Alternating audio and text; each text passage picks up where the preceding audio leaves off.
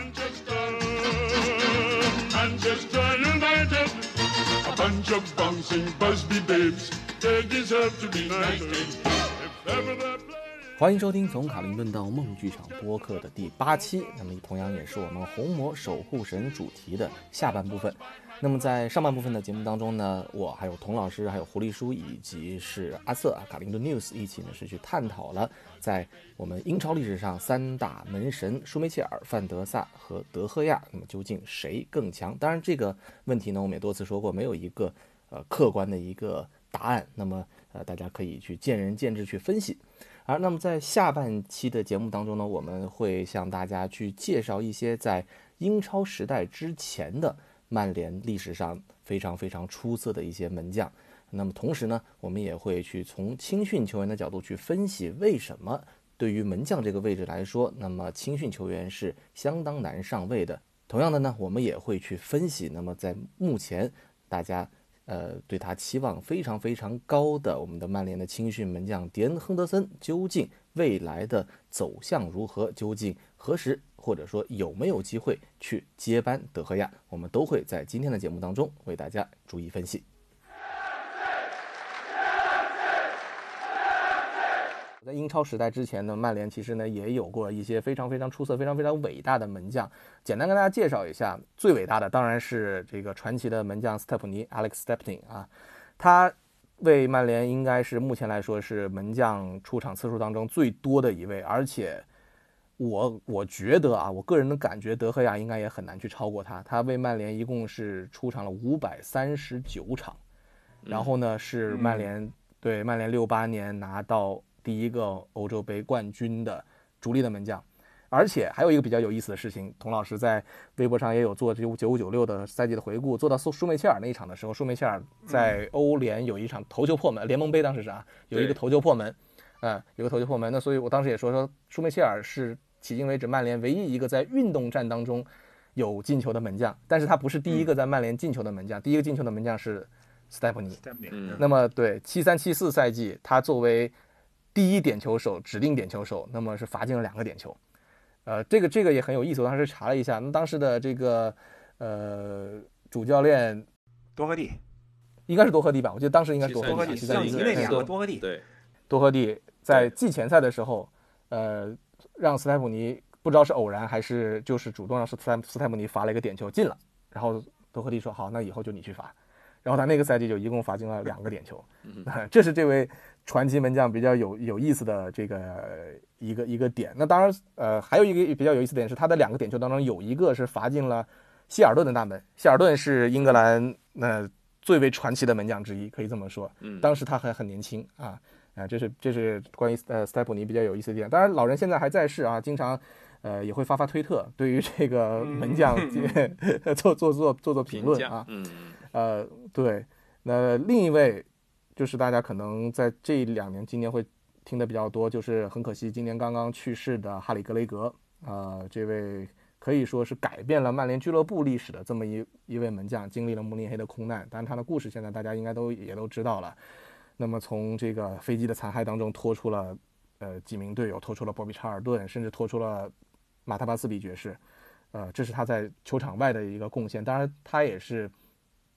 整个人生当中一直都在讲说，他不希望这样被记住，他希望被记住，他是一位非常非常伟大的一个门将啊。那么他也是为曼联出场过二百四十七场，也是非常非常长的一个记录。当然比较可惜的是，他应该是在一九六六年离开了呃曼联，六七六六六七吧，六六六七六六六七赛季应该是应该是六七还没有到六七，应该是六六六七赛季的六六年，对他对对他就离开了球队，等于是在。拿到欧冠前的两年离开了球队，还是蛮可惜的一件事情。那当然，因为当时斯泰普尼刚刚过来，那么已经是就是确立为一号门将了。我我稍微补充一个 Harry g r e g h a r r y g r e g 就是你刚才说救人那个事儿，那个救人那个事儿，其实还在英国足坛有一个谣言特别好玩，我给大家讲讲这个事儿，就挺好玩的。其实那个慕尼黑空难之后，大家都知道 Harry g r e g 救了队友，刚才说了，博比查尔顿，包括巴斯比爵士，其实当时是他。他是属于苏醒之后，听着机长那 Captain Thane 喊了之后，第一个跑出去的。跑这回来，他其实救的第一个人是一个孕妇，叫贝拉卢基奇，贝拉卢基奇。然后还有他那个小女儿叫 Vesna Lukic，好像叫。但是这个孕妇当这个女这个女士卢基奇女士当时身怀有孕，当时大概是怀了七个月的身孕，七个月，然后呢，就是在这个格雷格的帮助下啊得以生还，呃，三个月之后这孩子降生了，然后这个叫取叫什么我忘了，取名叫卢基奇，呃，他姓氏是卢基奇。嗯后来啊，在七八十年、七八九十年代，利兹有一个主力门将叫卢基奇，就是利兹跟帮利兹九二九三赛季拿呃九二九一九二赛季拿最后一次老鹰甲冠军的那个主力门将叫卢基奇。嗯，当时就有一种有一个说法说，这个卢基奇就是当年哈里格雷格救的那个肚子里那个卢基奇。后来被证实但这谣言了。但后来被证实是谣言，因为实际上这个门将卢基奇比那个孩子晚出生了三年。嗯嗯但这个事儿一度被传，就是当年你看你我看过一些资料，就当年在七八十年代被传的特别邪乎，就当真事儿一样传，说哈里格雷格后来救了一个伟大的门将啊，就是这是老头儿当年救人这个事儿后来引出的一个一个段子啊，这也是一个一段轶事啊。但是确实从任何的角度来讲的话，我觉得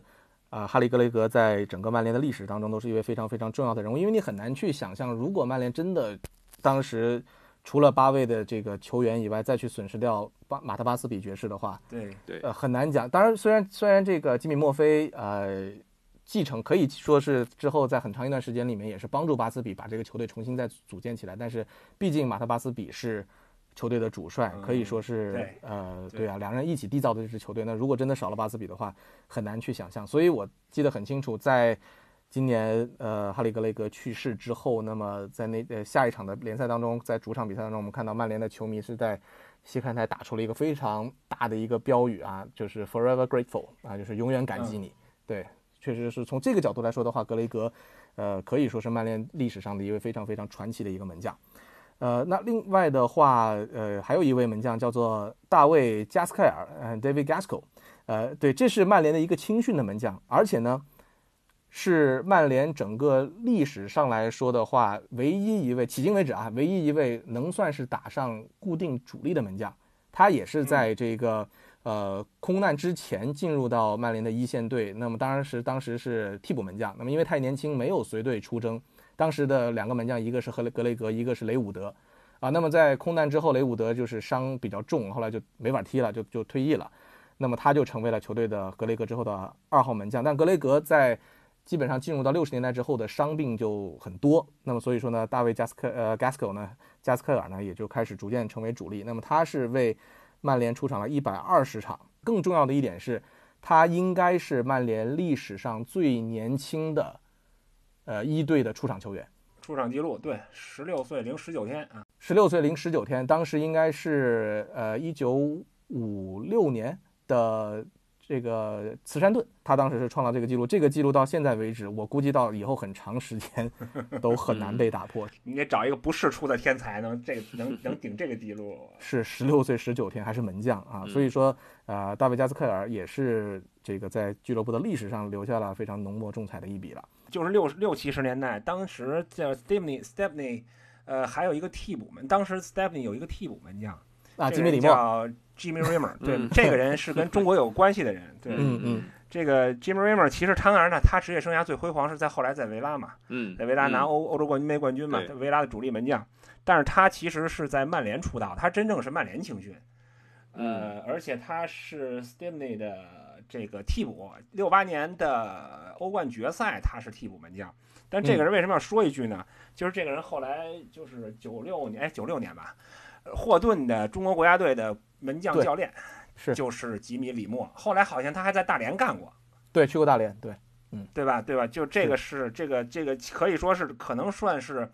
来中国曾当年来中国执教过职业生涯最辉煌的一个球员了啊，嗯，最开始执教的嗯吉米里默，这好多人已经忘了这个人了，但是我就印象特别深，因为我记得最开始那会儿突然有人说这人当年当过教练，后来有一次查资料一看，哇，这不是曼联的吗？嗯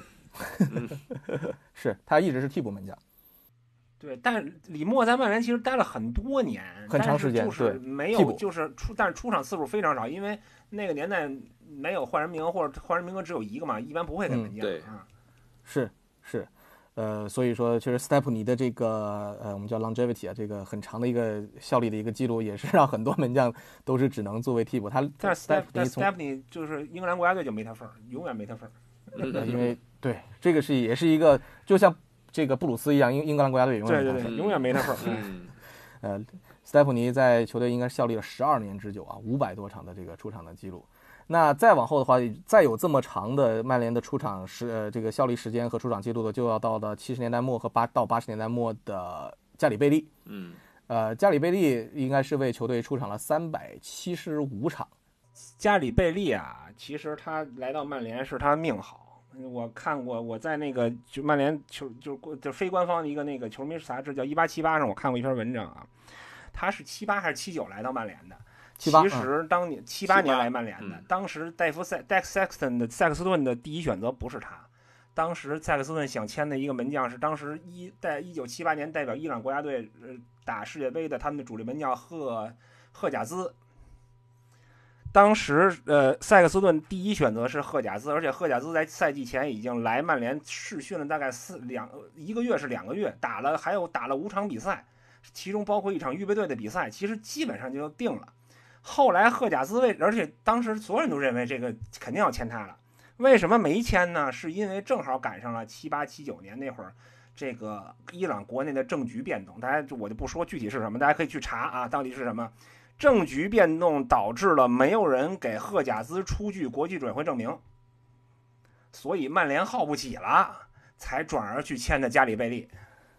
一干就是这样啊，你最后最后就一干就干了十年啊，拿了两次足总杯冠军啊。呃，但是加里贝利其实算是也错过了，就是曼联，因为当时呃八五年开始的这个希尔斯堡惨案之后，那英格兰球队无缘欧战嘛，对他就对其实他他他算是错过了，就是曼联回到欧洲这个，而且包括是这个九十年代正式开始完全开始复苏的这个这段时间的一个一个历程，因为当时已经是吉米莱顿和这个莱斯希利了。嗯那当然，莱斯希利我之前呃也跟大家写过这个有一篇文章跟大家这个介绍过这名门将啊、就是嗯九零年这是命好。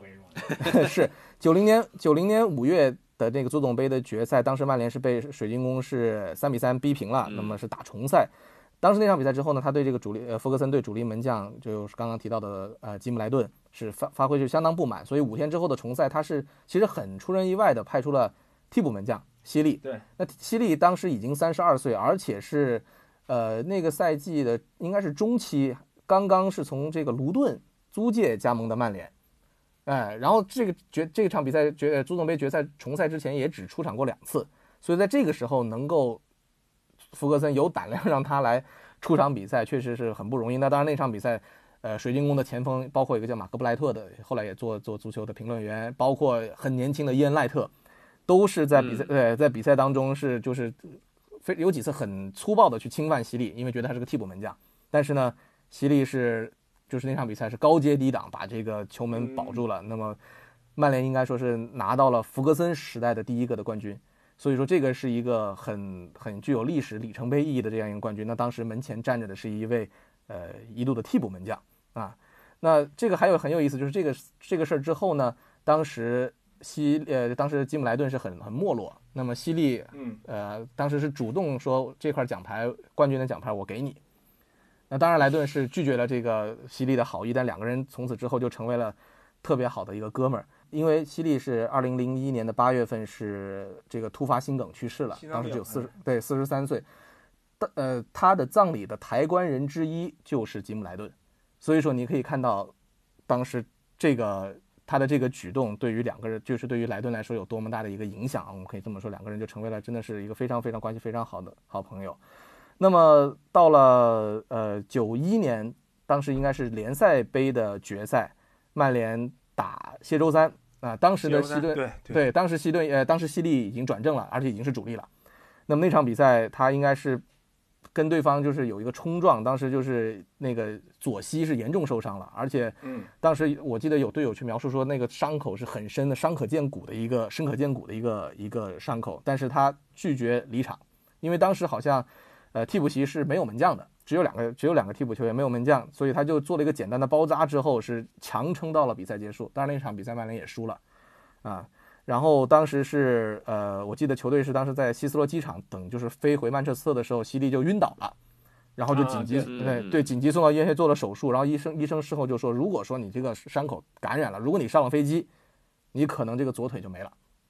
啊，就是非常非常又又怕感染嘛，就非常非常危险。结果到了四个礼拜不到之后，好一个月不到好了。对，杀 九一年九一年的欧 欧洲优胜者杯的决赛，嗯西利绑着厚厚的绷带上去了，嗯，先发出场。呃，当时据说是呃，队医问他能对队医的描述是说这个，反正他觉得自己能踢嗯啊，就是其实就是可能觉得就不能去错过这样一场非常非常重要的比赛。嗯但这场比赛你可以明显明显的看到他的移动是受到影响的。那当然那场比赛呢，最后包括他丢的那个球，呃，也是一个任意球，他明显的就是扑救那个发不上力，没办法。但是球队依然是二比一击败了巴塞罗那，等于是拿到了六八欧冠之后的第一个冠军。嗯那所以说，呃，西利在连续的两个、三个杯赛当中都是打了这个决赛当中打了主力，而且捧得了两座的冠军奖杯。那么当然，当然在九一年的夏天，舒梅切尔加盟了。那当时西利是没有拿，他当时好像想要两年的合同，俱乐部没给，于是西利就对他就去了维拉。但是九三九四赛季他又回来了，回到曼联给舒梅切尔当替补。啊、那当然也就经历了那一年的这个双冠王的大业。那之后就再次的去而且那年联赛杯决赛还是他上的，舒维拉那场联赛杯决赛还是他上的。啊、又是他，对嗯他的联赛杯两次决赛好像都是都是没有拿到冠军，然后九对四年夏天就正正式离开了，呃，之后的西汉姆也度过了很长的时间，他是西汉姆球迷，他是东伦敦人啊，所以他回到西汉姆待了很长时间，包括之后做守门员教练，然后直到零一年八月份去世，他儿子也是门将，但是没踢出来。是是，所以呃，莱斯西利这个故事呢，其实可能很多人不熟悉这名门将，但是确实他为曼联的整个的可以说是正式的去回到这样的一个聚光灯下，回到的最高的这个领奖台上，他其实是做了非常非常重要的一个贡献的啊。那么所以说这个是呃。包括我们前面讲的所有的门将呢，都是在英超时代之前，大家应该去了解，也可以去记住的这些门将。那么他们都为曼联的呃鼎盛也好，或者为曼联的复兴也好，做出了非常非常重要的一个贡献。那么接下来呢，我们下一个话题就要聊到之前我们提到的，就是为什么在刚刚我们提到的戴维呃 David Gasco 大卫加斯科尔是曼联历史上到目前为止唯一一个可以说成真真正当过主力门将的青训门将。就是因为可能在各种原因下来说的话，青训门将在英超的豪门当中，确实很难去上位。包括这么些年，曼联的这些出产，并不是没有出产过这个出色的青训门将，希顿也好，齐勒也好，格里尼也好，当然这个稍后我们具体再去聊，都没有能够在曼联呃正式的上位。包括我们之前也查过很多的资料，就算我们现在的英超的传统六强，我们说的，当然曼城我们算它从这个。呃，阿布扎比收购开始啊，那嗯在整个的这个历史过程当中，几乎除了呃热刺的燕窝克以外吧，是吧？呃，这个几乎没有任何一个球队用自己的主用用自己的青训当主力门将。最近的一个记录可能是阿森纳的实琴斯尼，实琴斯尼，但这个持续的时间也很、也很短。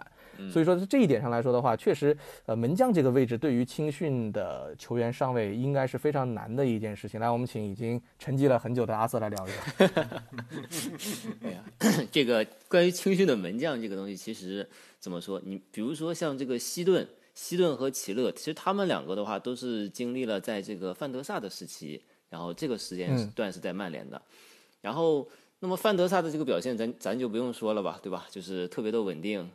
那包括范德萨的身后也有，比如说福斯特啊，包括嗯，有一些就是对库什恰克，对，包括还有阿莫斯，对吧？就是嗯不管是说是资历啊，还是说什么，都会比他们要更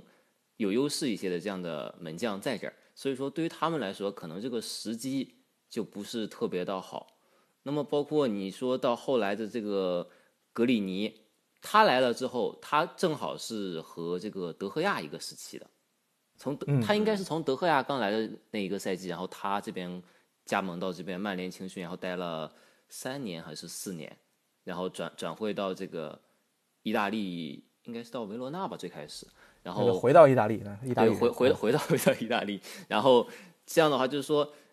对于门将来说，我就感觉这个时机特别重要。就是首先你来的这个时机很重要，然后在你这个什么时候成长到一个可以成为这个主力门将的这样的一个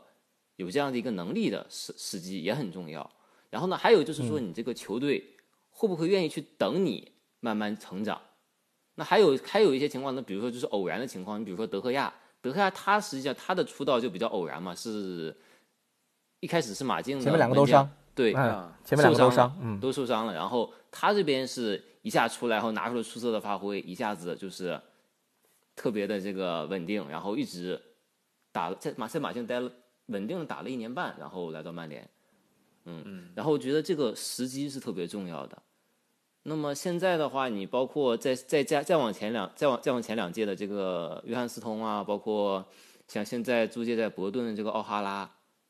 他们实际上也是都有着不错的发挥的。约翰斯通的话，他在这边这赛季在英冠西汉姆啊不不是西汉姆西西西布朗西布朗西布朗，对西布朗，他在西布朗的话，这赛季现在西布朗的排名应该也是在这个就是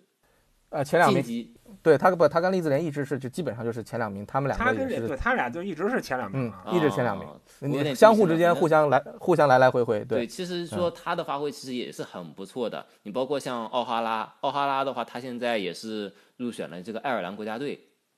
也完成了这个爱尔兰国家队的首秀。觉得这个时机特别重要。是呃，包括刚刚你提到像这个呃，我们说的格里尼也好，或者说我们说这个往前齐勒也好，西顿也好，呃，其实确实对于他们来说的话，可能一个是时机的问题，那么再一个就是竞争的这个过于的激烈。那而且另外一点呢，就是有包括像格里尼和这个齐勒都是外国的小门将嘛，当时来到了这个曼联的青训当中，呃，当然他们。呃，这几个人刚刚我讲的，首先讲一点共同点啊，就是说，虽然你在曼联可能没有办法出人头地，但是你在其他地方是金子总会发光的，你在其他地方也可以找到你自己的这个职业生涯。刚刚提到这四位，希顿、齐勒、格里尼和奥哈拉都已经是国脚，或者说就是入选过国家队，都是国门了。分别英格兰的三门，希顿、齐勒应该也是德国三门，我当时记得啊这。是呃嗯，，对，对，然后格里尼也入选过国家队了，奥哈拉也入选过爱尔兰国家队，刚刚也提到了。所以说，其实对于他们来说的话，职业生涯相对来说都是应该说是可以相对来说算比较成功了。而且对于尤其这里头对于这个呃格里尼和呃齐勒来讲的话，他们其实后来都尝试过回到英超。呃，齐勒应该是回来给这个莱斯特，莱斯特对他给给卡斯帕，对他给卡斯帕打过替补，给小舒梅切尔打过替补。然后格里尼当时是也也回也回来过，当时是回去了那个英冠的维拉，当时在英冠维拉嗯对也是当二门，但是呃可能也到后来也没有机会，所以最后再次又离开英格兰回到自己的国家。那么其实也不错啊，职业生涯可以这么说。格里尼在维罗纳的时候，他其实出场时间已经挺稳定的了。然后后来的话，就是我当时我也没有太注太注意为什么他回到维拉了。然后之后的话，现在他在应该是从上赛季开始吧，上赛季开始之后，他在亚亚特兰大就稳定下来，然后这个出出场时间也稳定，包括变成这个国脚，就是对，确实也是拿出了成绩。对，因为亚特兰大的表现也不错，嗯，是他，他应该是从呃维罗纳当时一一一六年夏天转会到维拉之后，可能想打主力，但是半个赛季之后发现没有主力打，他直接就租借又回到意大利，就去了亚特兰大，然后是嗯，对对对，呃他先对吧然后亚特兰大，对，然后好像还回到了呃阿斯顿维拉，又打了一年替补，然后到了一八年的夏天才正式又转会去亚特兰大，就是中间还是有这么一个一个一个反复的一个过程。但是总的来说的话，现在职业生涯也不错了，大家也看到了今天亚特兰大在 这个 意意甲和欧冠当中的一个一个一个发挥。所以说，门将作为他作为门将来说的话，确实第一个职业生涯可能，呃，虽然他相对来说比较难上位，呃，机会可能也会比较少，但是一旦呃有机会的话，因为他是很长的一个职业生涯，一旦有机会的话，还是有机会在自己的职业生涯当中取得成功的。呃，所以说对于青训门将来讲的话，虽然上位难，但是呢，也不能说完全没有机会，也不一定说非得要在豪门去闪光，因为我们刚刚聊到的是，可能在传统六强当中，没有任何一个球队会去长期的使用自己的一个青训作为主力门将，但是你可以看到，放到中游的球队也好，或者其他的球队也好，有特别特别多的呃门将，他们当然每个门将都要经历青训时期嘛，那很多的这个球队的这个豪门的球队出来的青训门将，都在其他的球队去打上了这个主力，有一个非常好的一个职业生涯，我觉得这是也是挺不错的一件一件事情。我觉得是，我觉得是这样，就是说，你得你得承认门将和其他位置的不同，就相当于就是说，门将这个位置在职业足球里本身它就和其他位置不同，他的就是他，你或者换句话说，就是说，他踢出来的时间可能本来就比别人要晚。嗯，对，就不是说你你你你你你你今天说我我我十六呃是刚才两个两个条件，第一，我们刚才聊天说过，就是豪门的容错率很低，他不会轻易给你一个十六七、十二、十六、十六七、十七八的孩子让你上去锻炼练级，不可能，嗯豪门不会给你这个机会，除非他没有门儿可使，或者说除非像当年布冯那种机遇，这是这是这是这是可遇不可求的。其次就是门将从他这个位置的黄金年龄来说，他本来就比其他位置要晚。嗯，就是你你不可能说我我就是你不可能指望一个，除非天才门将，那你不可能指望一个门将在他的十六七、十七八、十八九这个人说难听点，他的心智还没完全成熟的时候，你去负担门将这个位置，也一般来说也不会给你这个机会。那么本来他就比乐队晚，那么可能有很多球员到他二十二、二十三、二十或者二十三、二十四的时候，这些球员他会对自己的出场是有要求的，他不会一直待在一个豪门球队里等机会的，谁也不会这么傻。你比如说是托马，你比如说汤姆希顿，希顿是最典型的例子。福格森当年是希望希顿留下的，嗯，但是希顿是自己要走的，并不是福格森要把他卖掉的。福格森一直看好他能在曼联打出来，但是希顿说自己是自己说我要走，我要换一个队的。这就是可能这个，因为这个这个豪门，就是说白了就是这个门年轻门将或者青训门将在豪门没机会，可能更大的原因是在于门将这个位置的特殊性。对嗯，一方面你也追求要追求这个这这个位置的稳定性，不可能说是像之前这种经常轮换呐、不能是 对对对对对，不可能这样。对嗯所以说像童老师刚刚说的这种的，你看基本上我们近期能数得出来的这种少年成才的门将，就在豪门打主力的，呃，卡斯卡西利亚斯，嗯，算一个，嗯呃，卡西算一个，呃，布冯呢，当然他是帕尔马出来，但是帕尔马当时也也算不错，哎，对，帕尔马当时算意甲算中上，算算七姐姐妹算不错。但嗯但没有到最顶级就，你看当时佩鲁奇啊，那他们那一帮的那个对对，最这还没到那个要求，对嗯，对，然后嗯然后再就是多纳鲁马，咱们说。咱们说德赫亚，德赫亚其实刚才说德赫亚，德赫亚其实是因为他之前的替，当他之前那个顺顺位的门将也是个年轻门将，阿阿森霍，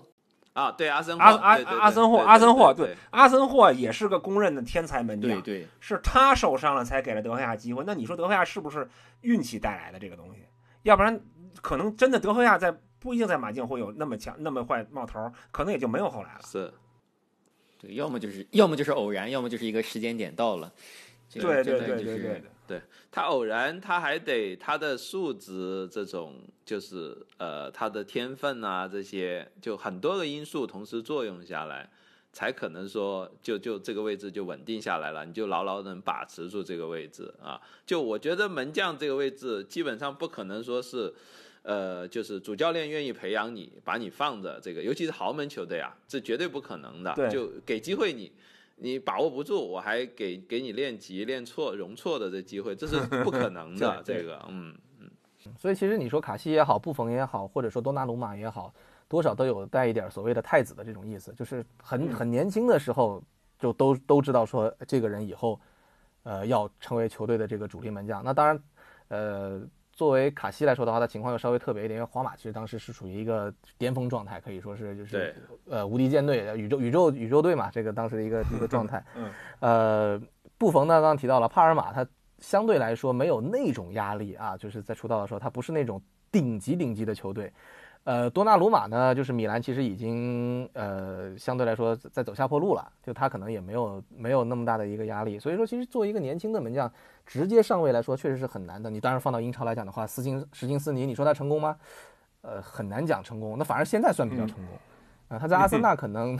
相对来说让人还是比较担心，当然也确实特别年轻。对，啊，所以就是说，呃，对年轻门将来说的话，确实，呃，就像刚刚童老师提到的，第一个门将的特殊性，第二个也是机遇相对来说比较少。对，你看布冯又说又说到布冯，布冯其实当时他不是主力，当时他队里的主力是布希，布希是意大利三门，嗯，他的他的他不，其实严格来说也是轮不着他。他第一次踢帕尔马出场是因为布希被罚下了，他上来就要嗯面对扑点球，好像那个球还没进，就他扑出去了，所以他一下火了，一个十六岁的孩子莫名就成名了。所以机遇也很重要，就像德赫亚这种的，属于简简直属于天上掉馅饼儿。当然了，馅饼掉下来你也得能都接住 哎，你也得能接住，嗯对你得能接住。所以说，呃，很多很多综合的因素，那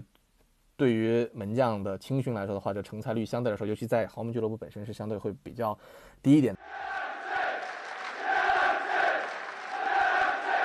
那当然，这个就引到我们今天最后一个话题，就是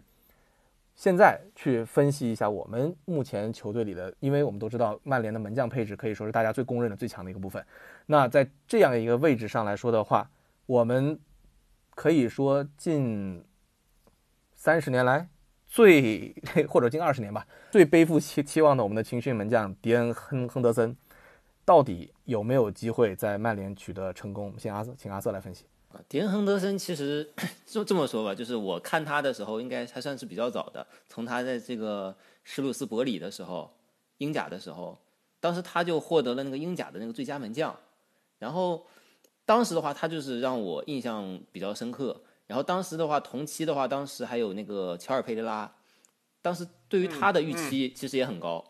像那个穆里尼奥当时说，指定他是这个未来的这个葡萄牙的一号，葡萄牙国门，对对，葡萄牙国门，老乡加成，对吧？但是当时的话，我就觉得哈，为什么我我当时没有看好乔尔佩雷拉呢？就是说他在那个季前赛的时候，当然当然他在最开始在外租界的时候有过特别惊艳的表现，当时好像我记得对手把他就称作像一堵墙似的，嗯嗯，就是把对方这个扑的都一点脾气都没有了。但是呢，就是说你他在这个曼联的这个季前赛里面，我看他的表现，我总觉得就是说，呃，确实有一些扑救看起来不错，但是呢，就是有一些球感觉也像是是目送一样，就是感觉特别特别特别无力的那种感觉。但是呢，迪恩·赫德森就不一样，迪恩·赫德森虽然就是说平台不一样吧，他当时还要比这个切尔佩拉年轻一岁，他在这个英甲，他当时的时候就是特别的，就是有那种霸气的感觉，就是气质特别好。然后跟他的这个球队，包括跟他的这个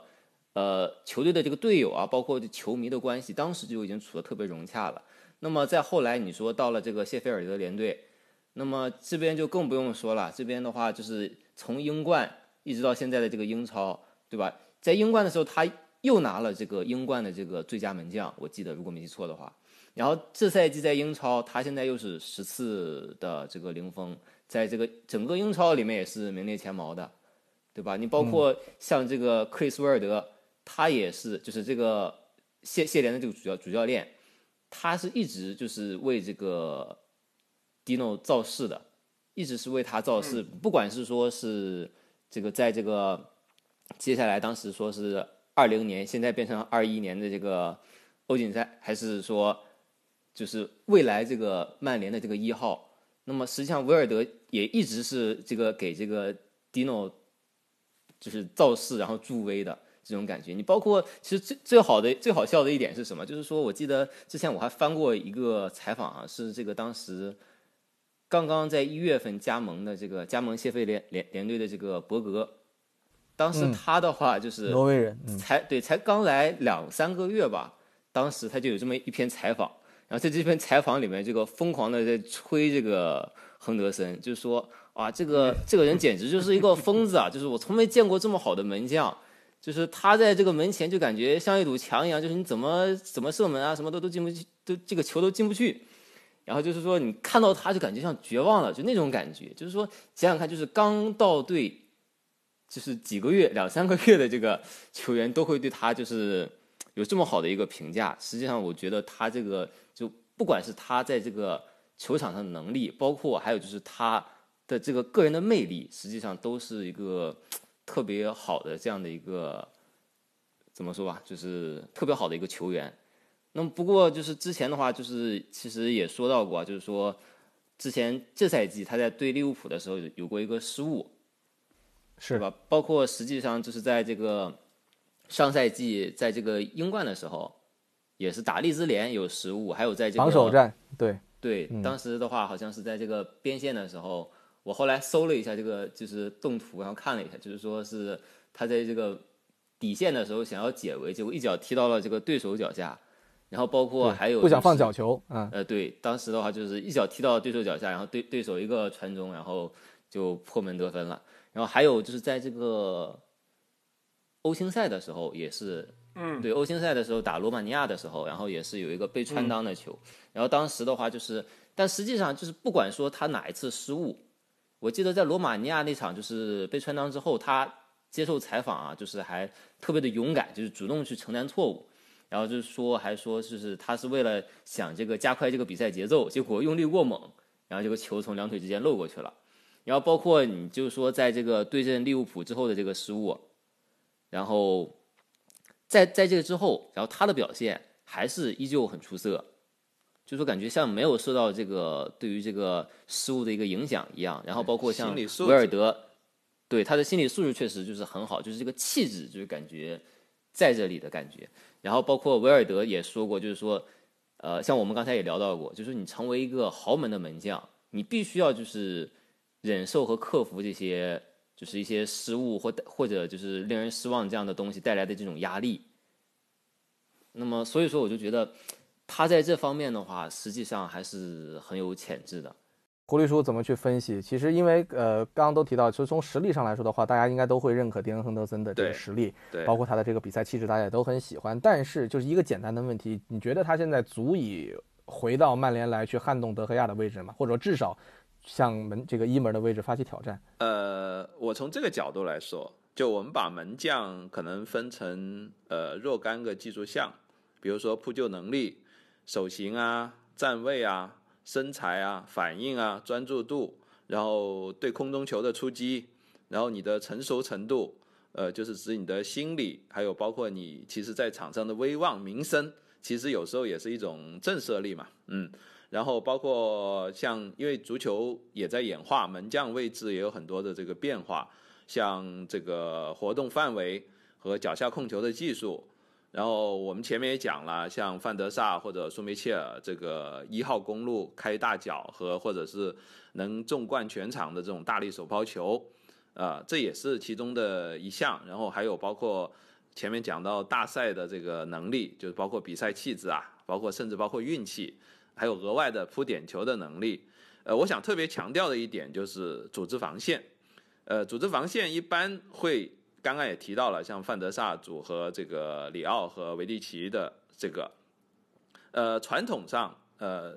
一般的这个后防是趋于完全的稳定的，就不换人的，主力是基本是不换的，呃，最典型的像阿森纳的以前的这个后防五老啊，所以他们能培培养这个默契啊，所以。后呃新人也很难撼动，尤其是门将就很难撼动他们的这个位置了。呃，但是我想说，包括老头后期，包括现在欧雷，他们其实有一点不太一样的，就是呃，他有一个主要的呃这个战术思想，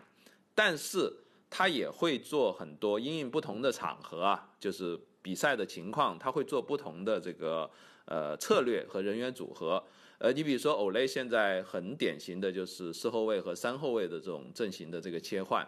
其实对呃这个门将的要求来说呢，就是呃更加跟以前会有点不太一样的，就是我身前的人会变，然后这场比赛的我所需要做的事情，呃可能是不一样的，就跟平时可能是不一样的啊。呃，当然这个可以通过练习来训练，但是也需要对综合能力。呃，对于这个比赛的理解能力，可能需要的是呃更多的加强。所以我觉得从各个方面综合来说呢，呃，亨德森在很多个地方，他当然也还有需要提高的这个空间，呃，也表现出已经表现出了很不错的素质。所以我们现在才会在这里讨论这个呃他能不能接替德赫亚的这个问题。呃，但是我从目前，因为球队现在才刚刚开始往上走，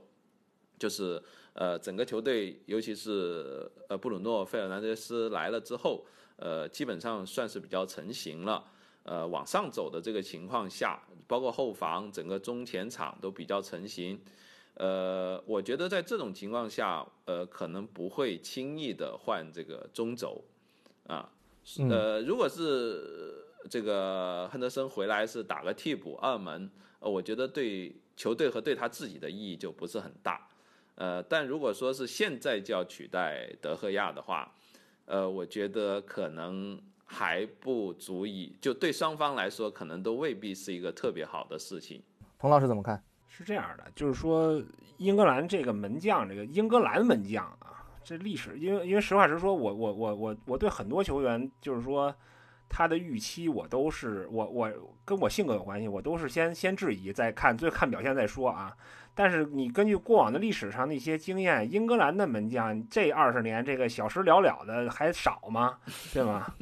这个像什么巴特兰德、保罗·罗宾逊，咱一点可以点出一一大票人来，对吗？个个嗯甚至有很多人比成名的时候比迪恩·亨德森还要年轻，对吗？但是但是他们很多人的问题最后都也就是一般门将吧，对吧？是我嗯觉得亨德森他需要面对的是一，他要在这个赛场有稳定的发挥，毕竟他已经二十马上二十二了，二十二二十三，其实对于门将来说也是一个关键节点。他不是那个他他将失去所谓的优优多少优势，他会失去很多，比如说代表乐队出场机会，所以他要做的只有在这个一线队好好练。其次呢，我觉得还有一个问题就是说，如果他在出现可能的这个失误，刚才你嗯们说了，就是说他在失误时候能勇敢的承担责任没有问题，但是我觉得他到了一线队，特别是当他获得在曼联这种地方，如果能获得机会，但是获得机会之后出现失误，他可能在媒体以及现在的社交媒体上遇到的问题，会比之前那些年轻门将遇到的还多。那么我觉得对于亨德森来说，他最大的问题是，如果遇到这个问题，他能不能过掉这一关，以至于继续贡献一个稳定的表现。当然，呃，客观说，我觉得以年龄来讲，二十二岁接班曼联的门将，相对来说还是年轻了点儿。还是那句话，特别还是英格兰门将，嗯，他有他强的地方，但是我觉得他最好的方式是再留在谢联或者去哪个队再打一年主力，真的是主力，千万别到那儿废了。嗯再打一年主力，我依我觉得还是很有可能的。毕竟确实，亨德森这几年的表现来说，大家的评价来说，外界的评论来说，大家都很看好他。而且确实，曼联到了一个可能在未来一两年要换门将的节点，恰恰嗯这个节点是，呃，我不觉得德赫亚可能能踢到三十六七岁、三十七八岁啊。说实话啊，就是就是会在曼联待到那么老，嗯我觉得，所以正好可能在未来两三年、一两年、两三年，曼联是一个要换门将的节点，那可能和亨德森这个年纪又特别契合。嗯我觉得这是一个很微妙的时候。与其现在让他回来，所谓很多人说让他回来给这个这个这个德赫亚来点压力，来点这个来点压力，给德赫亚点紧迫感，不如让他踏踏实实的在外边英超联赛的，呃，最好别是保级队、中游球队再打打那么一到两年啊，既不会有太大的压力，又能足够给他稳定的主力位置。因为你去保级队很容易把人信心打崩，你明白吧？对，就是就所以说，我觉得他有机会，但是还是要再观察一到两年。真的，我是认为在观察，可能二十再有如果两年的话，他可能也就二十四、二十五。那如果真的德赫亚再待两年，我觉得，呃如果亨德森继续在英超贡献稳定的表现，他是很有机会接班曼联的。呃，我其实也比较同意，就是前前面大家的意见，因为第一方面来说的话，呃，从目前来看的话，呃，球队的门将的这个架构还是相对来说不错的。如果真的让亨德森回来打一年替补的话，因为他确实是心气儿比较高的一个人，那他他可能也不会特别的乐意，尤其是在他在谢联谢菲联取得如此成功一个赛季之后，呃，再就是球队，你看现在罗梅罗作为二门来说，我可以说是世界上最出色的二门，有可能没有之一。嗯那五十五十八场，三十八场零封，这个是最高的零封率，嗯，百分之六十六，很夸张。对啊，非常夸张。呃，所以罗梅罗，而且呢，当然有人会说他的膝膝伤的问题会影响到这个，呃，这个他的一个发挥啊，或者什么也好。那在后面还有格兰特呢嘛，格兰特又续约了，所以我是 觉得从格兰特续约这件事情上来说，我觉得可能就是球队还是倾向于说亨德亨德森能够继续去外面去租借去锻炼。嗯当然，这个涉及到呃一个问题，就是说他的续约问题。那他如果合同问题，对对对对对对，如果说要要继续这样去操作的话，当然我觉得他也，呃，怎么说呢？我觉得亨德森并不是不愿意这么去操作，因为从他的职业生涯的轨迹来看的话，他是他这个是我最佩服他的一点，他对于自己的职业生涯的轨迹计划的非常非常之好。他我记得他很多的采访，他就明确地讲说，有的年轻球员就喜欢。呃，我们不能说赖啊，就是但是就喜欢在一个自己熟熟悉的环境里面，所谓的 comfort zone，舒适区，嗯舒适区里面去去待着。那么，呃，可能有的球员到年轻的时候，十八岁的时候，觉得说啊，我去一个低级别的俱乐部，呃，League One、League Two 英英甲、英乙的俱乐部，一看这个条件，哇，不行，我受不了，我还是希望回来待着，我再等等机会去租借到一个比较高级别的一个俱乐部，就一个大的俱乐部。那么亨德森不是这样的，亨德森说这种对于球员来说没有任何的益处。你看亨德森他，呃一。我看一五年还是一六年的时候，应该是一六年的时候，他租借去了这个当时是 National League 第五级联赛，全国联赛就是呃的这个斯托克港啊租借去临时租借打了一个月，这是属于紧急紧急租借。回来之后，这是一五一六赛季啊，在一六一七赛季他又租借去了呃英乙的格林斯比，这个是原来这个我国足球名宿张安华效力过的球队啊。格林斯比当时在英乙打得非常不错，但是他也不是也不是一个当时应该是呃一队缺人，但是他这个回来那么是打打了应该是上了两场比赛的这个替补名单，我记得啊。然后这是一六一七，那到了一七一八赛季，他就整个赛季租借去了英甲，你看又上了一个台阶，要到了英甲的 Shrewsbury 啊，施鲁斯伯里，嗯，并且在施鲁施鲁斯伯里是真的是打出了名气，把这一支赛季前大家都觉得说要降级要去保级的球队带到了温布利的这个升级的附加赛，当然出呃表现也非常出色，但是可惜功亏一篑没上去。那么到了一八一九，再上一个台阶去了英冠，到了谢菲尔德联，那接下来的事情大家都知道了。所以你可以看到他这个一年一个台阶的这个轨迹是相当 相当之明显。那么如果说正常来讲的话，当然现在因为疫情的关系，谁都不知道赛季该怎么结束。但正常来讲的话，谢菲联是很有可能要打欧战的。嗯，那如果嗯下个赛季他能够再去到打欧战的一个球队，就谢菲联，再去打一个赛季的话，你就可以看到他这个整个的人的这个上升的这个趋势，或者说职业规划的这个这个趋势是非常非常之好的。这也是一个我特别去特别喜欢他、特别钦佩他。当然，俱乐部也做出了很大的一个配合的一个地方，就是这个年轻人他完全不着急，他不心急，他也不，但是他也不会说安于现状，我就在这儿，我差不多了，我觉得我可以回来待着，我可以当一个二门，我觉嗯对我觉得，我觉得他不是这样的一个性格，所以我觉得说，可能在目前来看的话，呃，就像刚刚大家说的，出在出租，那么或者是，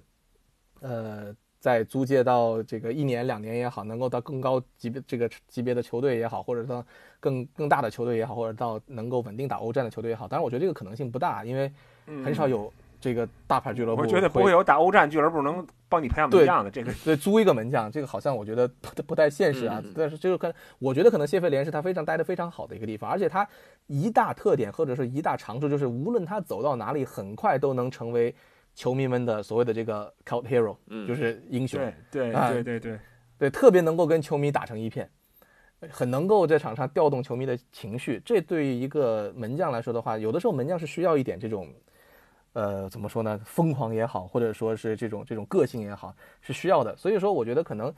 对于他来说，更多的就是在技术的基本功方面的，有的时候的一些强化也好，因为他的有的技术确实还没有那么成熟，因为他还很年轻。作为门将来说的话，嗯那嗯。再就是对，再就是说，虽然他是大心脏的一个球员，他厚脸皮，我们说门将啊，他脸皮很厚，呃，但是真正的你在谢菲联做这些失误，或者在英国国青做这个呃有这些失误，和到了曼联你再出现这样的失误，就像泰比那样，对，关注其实失误的性质很类似。嗯很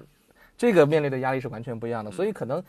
到底行不行，真的到了那一个时候的时候，你才能知道他行不行。但是对对，就目前来说的话，我觉得，呃，亨德森应该来说也是已经是在逐步、逐步、逐步的，呃，往这个目标在靠近。那至于说最后的这一步什么时候到来，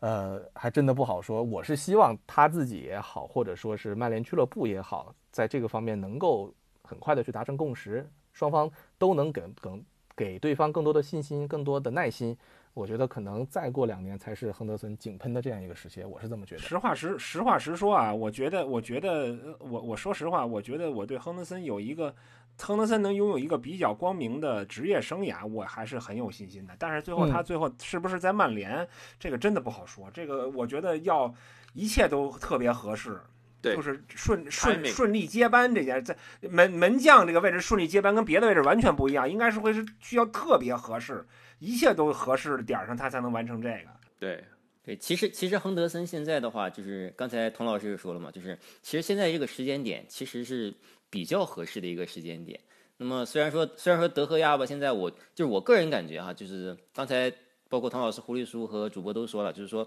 觉得亨德森再租借一年，然后让德赫亚再打一年，这样的这个这样的一个节奏可能比较合适，确实是这样。但是就是说，现在德赫亚就是确实确实有的时候发挥也会有一些波动，然后相比之下，然后亨德森又表现那么好，就是正好就会给人一种就是准备要换代了这样的一种感觉。但是我觉得就是亨德森刚才这个主播也说了嘛，就是说他的一些技术其实确实还在这个进步完善、进步和这个嗯嗯成长之中，对成长之中。那么，那么在这样的一种条件下，实际上我觉得这个谢联这个环境真的是再好不过了。就是我觉得有这样一个球队啊，能把这样一个球员，就是当他自己的孩子一样去培养。